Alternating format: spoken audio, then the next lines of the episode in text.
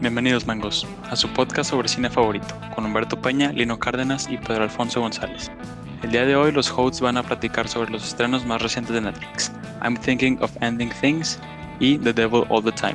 Recuerden que pueden seguir a Cinemango en Instagram como Cinemango 2020, en Facebook como Cinemango y a los hosts en sus cuentas de Twitter personales.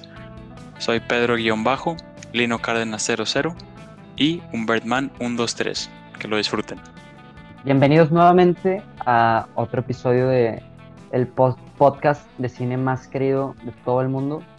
Me refiero a Cinemango. El día de hoy, en este nuevo episodio, este, les traemos nuestras opiniones sobre las dos más recientes inclusiones de Netflix a su roster. Y no, no me refiero a Cuties porque no hemos visto esa película, no nos ha interesado mucho la controversia.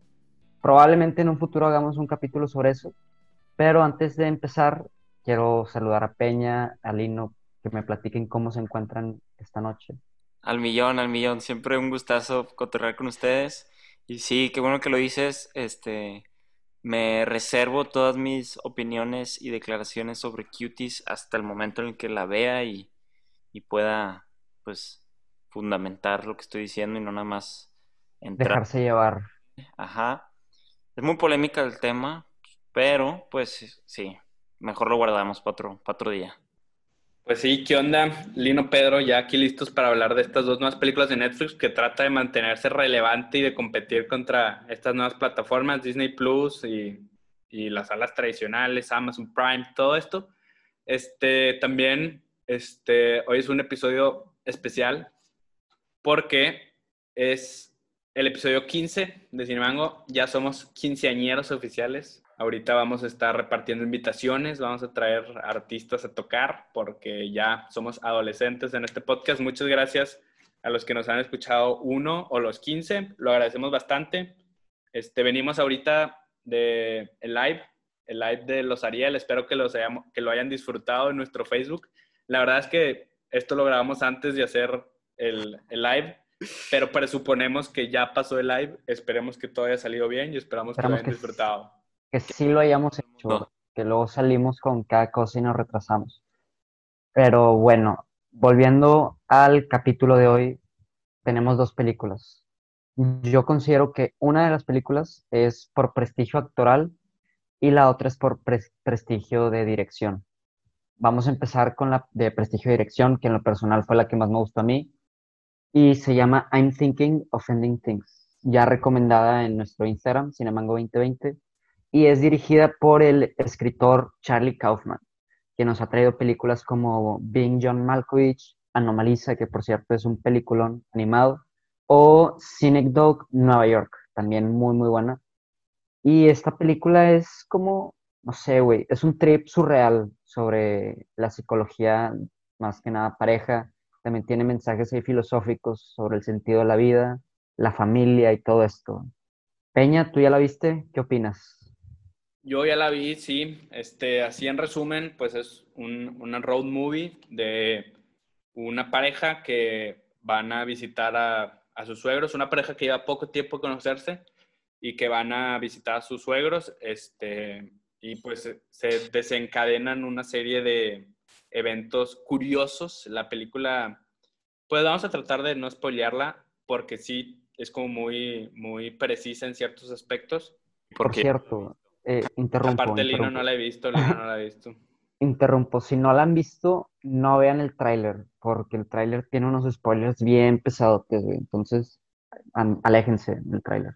Yo, la, el advice. Yo la vi sin ver el tráiler y, y, la verdad es que es una de estas películas que tienes que poner la atención porque los pequeños detalles son muy importantes en la narrativa.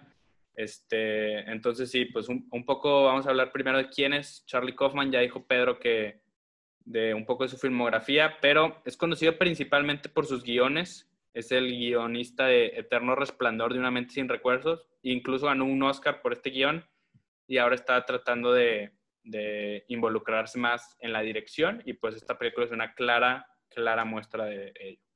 Sí, también guionista de la película El ladrón de orquídeas, una de las pocas películas buenas de Nicolas Cage entonces ya eh, con este comentario te das cuenta que sí tiene talento con, con, la pluma y el papel. No sé si tú, Lino, hayas visto alguna de estas películas donde fue guionista. No, y de hecho qué, qué bueno, qué afortunado que no las haya visto porque así tengo nuevas películas que, que ver, eh, explorar un poco eh, tanto su filmografía como lo, lo, que ha escrito. Pero ahora que tocas a mi, a mi, a mi semidios Nicolas Cage, eh, el otro día vi un meme que la neta no quiero perder la oportunidad de compartírselos, que supuestamente el fin del mundo es el 2021 porque el Maya que dijo que era en 2012 era disléxico. pues y, vamos, vamos encaminados. Sí, por ahí, vamos. Pero al Chile, nada más así como side note, qué buena película es 2012. La neta, me, me, gusta. Es un... Está palomera, güey. Digo, a mí de morrillo, de morrillo me da miedo pensar en el fin del mundo. Ahorita me vale madre. Pero sí está palomera la movie. Está eh, para, para enseñársela a tus hijos y decirle que es basada en hechos reales y decirle, no, hombre, yo sobreviví a todo esto. Pues sí. Y bueno, este, Pedro, I'm Thinking of Ending Things, disponible en Netflix. ¿Cuántos mangos le das del 1 al 10? Mira, cuando la vi por primera vez, bueno, cuando la vi, porque solo la he visto una vez, sí salí un poco confundido de la película. Este, no sabía qué pensar, si me gustó, si era pretenciosa o si era una obra de arte, güey. Ahorita yo creo que le daría 7.5 de 10. Por lo mismo que por momentos la sientes pretenciosa y ya por el final sientes que, que no está llegando a ningún lado o a alguna conclusión. Pero fuera de eso, la película es un viajezote, güey. O sea, el término road movie sí le queda muy bien. De hecho, por momentos, no voy a spoilear la escena que tú, Peña, si vas a reconocer de cuál estoy hablando, bueno, quién sabe. Me, me recordó mucho a los últimos 10 minutos de 2001, dice en el espacio. No por la calidad, sino por el contenido y la narrativa que adopta. Entonces, esto sí es un, un gran mérito para, para Charlie Kaufman. Sí, creo que se nota la inspiración de Kubrick y pues precisamente vamos a hablar de cosas buenas y cosas malas de la película. Este, en las cosas malas vamos a mencionar un poco esto de de que es un poco, pues yo creo que el término adecuado es mamadora, pero, pero pues no tiene nada de malo, a, veces es, a veces es bueno serlo, pero pues bueno, cosas buenas de la película. Peña, pero no te hagas, güey, ¿cuántos, ¿cuántos mangos le das? Ah, se me fue. No, yo le doy siete. Sí me gustó, sí la recomiendo, sí véanla, pero tampoco, tampoco es para inventarnos y, y, para darle todo lo del mundo. Pues no, está padre, está entretenida, es inteligente la película, la disfrutas bastante, pero creo que hasta en, dentro de las producciones de Netflix sí está en la parte de arriba, pero no en, en el 1%, por así decirlo. ¿Es mejor que A Marriage Story? Creo que no, se me hace que no. En términos de producción. Ah, bueno, es que, güey, a Marriage Story se puede decir que es una película muy contenida, o sea, no requiere de, de la espectacularidad de producción que requirió, o si se dice así, no sé, eh, I'm thinking of ending things, porque pues son, son temas distintos. Ok. Bueno, pues como yo no la he visto, eh, admito que es un mango sin pelar todavía esa película para mí. Qué buena, qué buena, qué buena, buena... referencia, qué buena frase. Y bueno, cosas buenas de la película, yo creo que sí es muy original. Eh, no, esto no es una sorpresa. O sea, Charlie Kaufman es muy original en todas sus obras. Siempre busca como dar un mensaje distinto de una manera distinta. Este, uno de los temas principales para mí es este, el sentido de la vida y, o sea, el sentido de la vida en base a lo que ya has vivido, de que cómo afrontar el futuro, eso se me hizo súper interesante, güey este, al mismo tiempo se meten constructos sociales como las relaciones este, afectivas, eh, la familia, incluso este, las mascotas. También por ahí tiene mensajes sobre la percepción de la realidad y el yo, quiénes somos nosotros. Sí, sí, y definitivamente es, esos son parte de los temas principales. También habla mucho sobre el arrepentimiento, sobre el remordimiento que, que, puede conllevar una vida que no se realiza, por así decirlo, una vida con deseos que no se cumplen. Este, trata temas como estos que son extremadamente profundos y que tienes que darle muchas vueltas y, te los demuestra por medio de, los conflictos. Este, la perspectiva es muy interesante de, la película. La neta, si, si hablamos mucho sobre la perspectiva, probablemente caigamos en spoilers. Entonces, ahí se la dejamos, la perspectiva. La fotografía también es muy buena, güey. O sea, cómo usan una luz tenue en casi toda la película. Mm, sí, ya no quiero... bueno, sí, luz tenue en casi toda la película. También el uso de la nieve y el contraste con el, suelo, el, césped y así. También se me hizo muy bonito de ver. A mí me llama mucho la atención cómo maneja las conversaciones, porque pues al ser una road movie van en el carro y, y pues uno pensaría que, o sea, te, muestra mucho las conversaciones del carro y le da mucho peso a lo que se habla, más que, más que todo, pero de manera muy interesante te van como intercambiando esta, esta dinámica entre los personajes con muchos cortes, con cambiar de cuadro a las personas, o sea, cuando habla alguien, sale alguien, cuando habla la otra, sale la otra persona, rara vez salen los dos en el mismo cuadro, está el parabrisas moviéndose y, mostrando como esta repetición, está como tedio, está como tedioso inclusive y que le da un ambiente muy, muy interesante a una simple conversación en un carro que podría ser muy aburrido, insignificante cinematográficamente hablando, pero no, este, muy, muy inteligentemente le da un sentido más por medio de la cámara, por medio de los cortes a, a estos recorridos que son muy largos. Peña, pero tú mencionas que este, cuando habla un personaje, pues aparece ese personaje. Entonces, me hace pensar en lo que ha platicado en ocasiones Alfonso Cuarón, de que hay películas que puedes ver con los ojos cerrados y que eso no está tan chido. Que, o sea, conforme a lo que has dicho, entiendo que no nada más es una serie de, cortes y de cambio de, perspectiva, el típico este, plano de, conversación, ¿no? De las películas. Entonces, te preguntaría, ¿esta película la puedes ver con los ojos cerrados o sí aporta mucho en cuanto al lenguaje cinematográfico en ese tipo de escenas como del carro que mencionas? Sí, sí, totalmente eh, lo visual es muy importante en estas escenas, aunque, aunque le da un peso muy importante a la conversación, esto sin, sin lo visual no tendría el mismo impacto y definitivamente te demuestra esta relación que tienen entre los dos personajes de una manera muy, muy interesante, por, por así decirlo. También pues no me quiero meter tan profundo en cómo es esta relación y qué implica esta relación y cuál es como el, la interpretación que le doy a todos estos cortes porque caería en un spoiler muy grande, pero definitivamente, si ven la película, fíjense en eso, si ya la vieron, traten de acordarse de, de esas escenas porque realmente yo creo que aportan muchísimo y, y, son de esos pequeños detalles que tienes que ver para lograr entender la historia. Totalmente. Eh, y, y, otro punto a favor de, de la película, igual, es este sello característico de Kaufman es la narrativa original, como había mencionado anteriormente.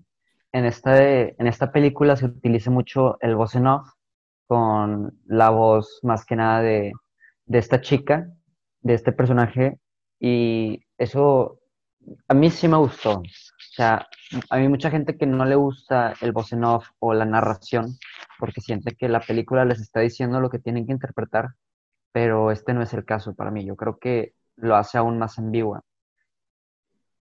Sí, precisamente un genio del voz en es, por ejemplo, Martínez Scorsese, que, o sea, se me viene a la mente esta, esta secuencia en, en Godfellas, en la que te está hablando de, del respeto, de crecer, que es casi el principio, de crecer en la sociedad, de ser alguien, de, de así. Y en, en la escena te muestra a, a este joven entrando a la mafia, que son situaciones totalmente contrastantes. Y ahí es cuando la voz en off realmente aporta algo, porque si la voz en off te empieza nada más a narrar lo que está pasando, pues quedaría un poco en una tipo de una caricatura infantil de Winnie Pooh, que te dicen Winnie Pooh va por sus amigos. Y pues no, yo creo que se puede usar el voz en off de una manera ingeniosa. Es muy fácil caer en, en esto que, en ser extremadamente narrativos, pero gente como Scorsese lo domina muy bien y, y Kaufman también creo que, que usa el voz en off en puntos muy puntuales y muy importantes. Otro genio del voz en off es Lino Cárdenas. No sé si han visto TikTok, este, utiliza ese recurso. Nada, pero ya fuera de bromas, eh, tocando el tema, les anunciamos, mangos, que posteriormente, en el futuro, eh, algún día, cuando Diosito y el murciélago lo permitan, vamos a tener a los integrantes de la legendaria producción de TikTok aquí en un episodio conmemorativo de, pues, pues, de esta obra que aquí nosotros tres participamos y que les volvemos a recomendar. Creo que alguna vez ya hablamos un poquito de, ello. Sí, sí, por ahí del, del, principio, cuando iniciamos el podcast y la página de Instagram y todo lo demás, mencionamos que hemos participado en una pequeña producción, pero tenemos esta experiencia de, de saber cómo funciona el pedo, según nosotros. Según nosotros, obviamente. Claro, claro. Las, actuaciones de esta película, Peña, este, para mí están buenísimas. Este, Tony Collette este, no decepciona, de, ya sea Hereditary, Knives Out y ahora en esta nueva película. Digo, no sale mucho tiempo, pero lo, el tiempo que está lo hace muy bien. Y este otro güey, Jesse Plemons, que yo no conocía hasta hace unos cuantos meses que vi Black Mirror, el capítulo de la nave espacial. No sé si lo hayas visto. No, no, yo lo conozco por, por Fargo y por Breaking Bad. Y, y, la película del camino de Breaking Bad también sale. Se me hace un excelente actor, Jesse Plemons. Y, y me gustó bastante su papel en esta película. Que, no recibe muchos reflectores, igual por, por los proyectos que agarra este güey, pero sin duda es talentoso el vato. ¿Quién es en Breaking Bad? Es uno de, de un güerillo que sale al final de los del final, que salen en las últimas temporadas, que también salen en el camino. Ya sabes quién, ¿no? Gordito. pero bueno, ahí lo me acuerdo. Sí, sí. No, y aparte yo creo que esta película está diseñada para que los actores triunfen, para que se, se muestren, por así decirlo, porque estudia mucho a los personajes. Como hablamos en los temas de, de todo esto de el arrepentimiento, de, del sentido de la vida, yo creo que es una oportunidad excelente para un actor y, un actor como Tony una actriz como Tony Collette y un actor como Jesse Plemons no iban a, decepcionar en un papel como este. Sí, y ya pues pasando a lo negativo, que como dijimos anteriormente, no es una película perfecta, o sea, sí nos gustó, pero no la ponemos como una película excelente. Yo creo que sí puede llegar a ser pretenciosa, este, sobre todo por ahí del final, este, también, güey, hay unas escenas donde el diálogo se, o sea, empiezan a agarrarse conceptos demasiado complejos, güey. De hecho, hay una escena donde empiezan a hablar de Sigmund Freud que lo hacen muy acelerado, no se toman el tiempo de, detallar lo que están hablando. Algo parecido a lo que hace The Midnight Gospel, pero pues obviamente en capítulos de 20 minutos. Yo creo que por eso ahí sí funciona. Acá tienen muy poco tiempo para explorar todas estas filosofías yo creo que ese pedo puede sacar al espectador un poco. Sí, es, es un tanto pretencioso usar referencias tan fuera de lo común que una persona normal que ve Netflix no va a entender. Yo definitivamente no capté muchas de las referencias que, que se daban de poetas o de, por ejemplo, de, de este, filósofos, eh, obras de, de, teatro y creo que son, son muy importantes para, para, la película y le dan un significado, o sea, no están ahí nada más por estar.